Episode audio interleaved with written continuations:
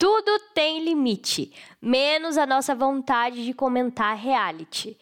Depois de passar 100 dias comentando o BBB 21, agora a gente reencontra outros ex-BBBs, mas em um ambiente bem diferente.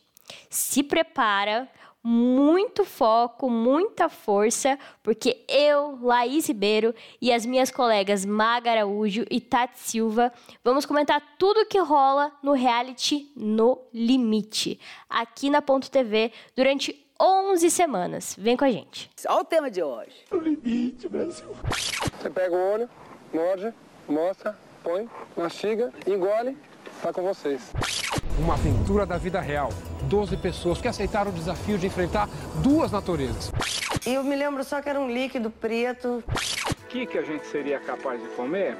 Eu acho que tudo. Nossa paixão por reality começou aqui. Oi, gente! Tudo bem com vocês? Aqui é a Maga Araújo e hoje a gente vai começar o episódio número 2 deste podcast, que também corresponde ao episódio 2 do programa No Limite. Então, vamos lá. Bora passar raiva? Bora! Bora! Bora! Bora! Para mais um dia de jogo. Hoje o episódio começou, hoje o programa começou com o pessoal ali repercutindo a saída do Mahamud do jogo. A equipe dele, a Tribo Calango, eles tiveram uma longa conversa ali no retorno pro, pro acampamento para poder entender o, onde eles erraram, para eles poderem entender ali os votos, em quem foi. O André ficou muito surpreso de saber que ele teve alguns votos, mas mais surpresa do que ele ficou a Carol Peixinho.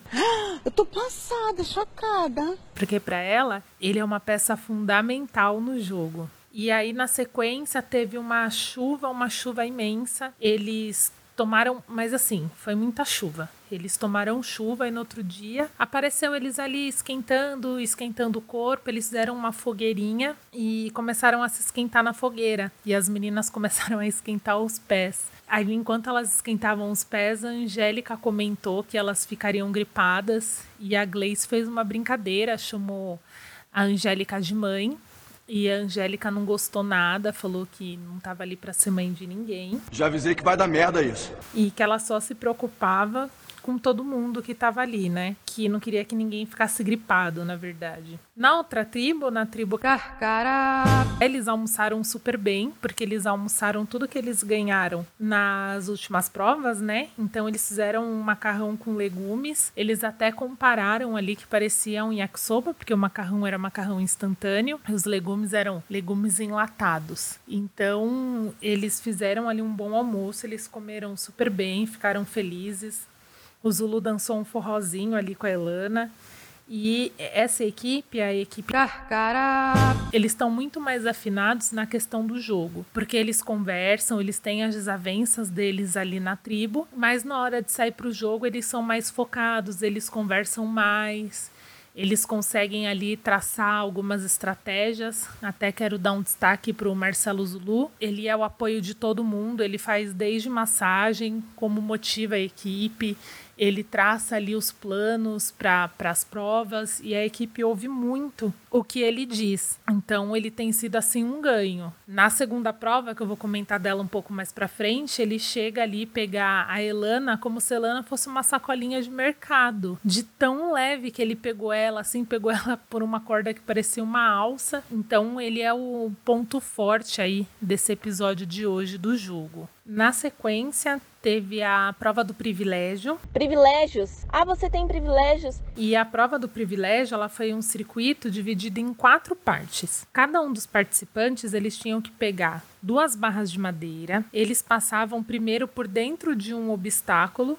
e depois tinha que subir e descer esse obstáculo. Depois eles atravessavam assim um grid segurando as, as estacas, que eram estacas bem grandonas, e eles encaixavam essas barras na estrutura. Cada participante nessa hora tinha que pegar duas varetas e eles tinham que primeiro encaixar essas varetas numa estrutura alta que lembrava muito aquele trepa-trepa da época da escola. Então eles tinham que encaixar ali para ir passando os braços e embaixo tinha uma corrente na mesma direção, onde eles precisavam ali se equilibrar para poder seguir essa parte do circuito. Essa foi uma parte bem intensa, principalmente ali para Carol Peixinho, que é muito baixinha e ela foi muito na ponta dos pés para poder alcançar as duas barras, mas eles foram bem assim. E depois com essas mesmas varetas, eles fariam ao contrário contrário. Eles encaixavam essas varetas numa estrutura baixa para poder construir uma ponte para eles passarem até o final. Então colocava uma vareta, se equilibrava nela, encaixava outra, se equilibrava e assim ia até o final. Cada vareta dessa, ela correspondia a uma peça de um quebra-cabeça. Então cada participante tinha que ali no final colocar suas duas varetas num cesto e montar esse quebra-cabeça ali as duas primeiras pessoas que chegaram, que foram designadas ali pelas tribos para montar esse esse quebra-cabeça. Como a equipe Carcara,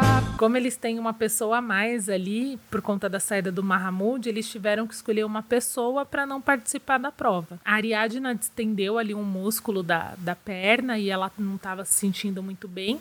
A equipe preferiu poupá-la nesse momento e ela ficou ali do lado de fora, desejando força e dando fôlego para a equipe poder terminar. E aí, na hora que perguntaram ali para ela como que ela se sentiu, ela falou que ela não se sentiu excluída, que ela se sentiu poupada e que ela ficou ali na inteligência e nas ideias dando para a prova do lado de fora. E aí, o final dessa prova, quem ganhou foi a equipe Carcara. Eles são muito, muito explosivos assim e eles conseguiram jogar e conseguiram comemorar bastante. E eles ganharam ali a prova, ganharam os melhores itens. Foi porque eu mereci! Para alimentação daquele dia. Então eles voltaram para o acampamento e aí quando eles voltam para o acampamento, eles começam a conversar, falando ali das vidas, e a Ariadna conta para a tribo um pouco da história de vida dela. E a Iris teve ali um, umas opiniões a respeito da história da Ariadna que não faz muito sentido, né? A Ariadna estava contando ali, falando do, da, do assunto prostituição, principalmente ali para a juventude trans, e a Iris ficou batendo ali numa tecla que ela tinha outra opção, que as pessoas têm outras opções, e quando a gente sabe que não tem, tentando mesmo ali tirar um pouco do protagonismo da Ariadna, um pouco do lugar de fala da Ariadna também, foi bem desagradável. Eu botava currículo, emprego, corre aqui, corre dali, não tinha segundo grau completo, ninguém aceitava, não tinha profissão, não tinha nada. Aí pra você acha que eu fui pra onde? Pra, pra não ser posta pra fora de casa. Lá pra esquina de onde eu morava. Eu tive opção? Eu não tive opção. Você teve opção sim. Não, amiga, não tive. Porque quando eles me olhavam com nome de homem, com cara de mulher, eu, eu sempre, mesmo sendo tá dentro da tua cabeça. Tive. Você não pode falar uma coisa que você não está no dentro da realidade. Eu passei roupa pros outros. Eu Amiga, você é uma mulher cis, branca, loira, dos olhos é verdes. Já só o fato de ser uma mulher trans já me tira todos os meus privilégios. Então eu acho muito chato ter que ficar debatendo isso. O pessoal tentou ali apartar um pouco a briga, mas a Iris é aquele tipo de pessoa que fica ali batendo naquela tecla até não dá mais. E a Ariadna também, só que a Ariadna tinha argumentos necessários e suficientes e a Iris não. E se a gente achou que na noite passada tinha chovido muito, é que a gente não tinha ideia do que ia acontecer nessa noite. Raios e trovões! Essa segunda noite choveu muito. Alguns participantes ali compararam a chuva com um dilúvio. Foi necessário a produção do programa entrar nos dois acampamentos para fornecer ali roupas impermeáveis e aquelas mantas térmicas que parecem um papel alumínio gigante oferecer as mantas térmicas porque eles estavam ali realmente passando mal por conta do frio, porque a chuva foi extremamente intensa e eles amanheceram ali, ambas as equipes amanheceram muito desanimadas porque dormiram super mal, quase não dormiram, né? Porque não tinha condição nem de ficar sentado no acampamento, então eles passaram a noite ali em pé, abraçados uns aos outros. E a Iris quase desistiu, porque ela falou que outra noite dessa ela não aguentaria poderia ter desistido, né? Aí poupava um pouco mais aí os nossos ouvidos. E ali, depois dessa, dessa noite, eles conseguiram ali comer, conseguiram se alimentar e foram ali para a segunda prova, do, desse episódio, né? Que é a prova da imunidade, que é a prova mais importante, mais importante até do que a prova da comida. Então, a prova da imunidade, ela foi uma prova assim bem difícil. Eles tinham que escolher dois participantes para ficarem amarrados e a equipe tinha que carregar esse participante por cima, por baixo dos obstáculos. Só que esses obstáculos, eles tinham que passar, essa pessoa ela tinha ali um gancho na cintura e esse gancho estava acoplado numa corda.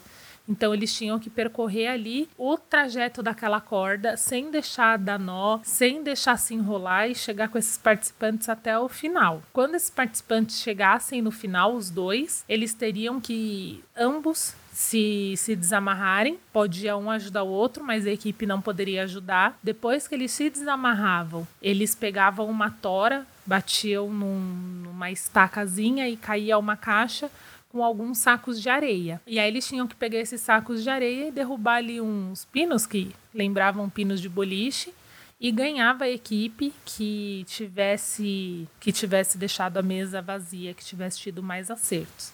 E nessa prova, quem não participou foi a Iris, porque eles ainda estavam com, com um participante a menos, a outra equipe, né? E eles escolheram a Iris para ficar de fora, porque ela estava com, com muita fome e ela achou que ela não ia conseguir desempenhar a prova tão bem. Então, o Carcará ganhou mais uma vez. A primeira prova também foi o Carcará que ganhou. Essa segunda prova eles também ganharam, e aí a gente teve ali alguns momentos com o chumbo se emocionando e, e ficando muito feliz. E aí a outra equipe foi à noite para o portal, onde acontece a eliminação do programa. Aí a equipe Calango chega até o portal para fazer a votação ali. E na primeira votação empataram Angélica e a Gleice, e a Jéssica teve ali um, um, voto. E aí a equipe teve que votar novamente para decidir entre Gleice e Angélica para ver quem deixaria o reality nesta terça-feira. Quem foi a escolhida pela tribo para deixar o jogo foi Angélica, e eu achei uma decisão bem acertada, porque a Angélica é muito forte para fazer as provas, mas ela também cria muita, muita intriga. As conversas que tinham ali um pouco mais pesadas e geralmente era por influência dela, ela fazia um pouquinho de leve trás ali para a própria equipe e a equipe não consegue se ouvir porque eles justificavam que ela sempre estava falando que tem um problema e que é porque eles não se ouvem, mas ela também não deixava ninguém falar. Então foi assim que encerrou o programa de hoje com a saída da Angélica. No domingo a gente tem a entrevista com ela depois do, do Fantástico, então a gente vê ali as justificativas, ela repercute um pouquinho o jogo. E na próxima terça a gente está de volta para comentar o próximo episódio dessa temporada. Então é isso, hoje foi um episódio rapidinho. Por hoje é só. Beijo, tchau, tchau.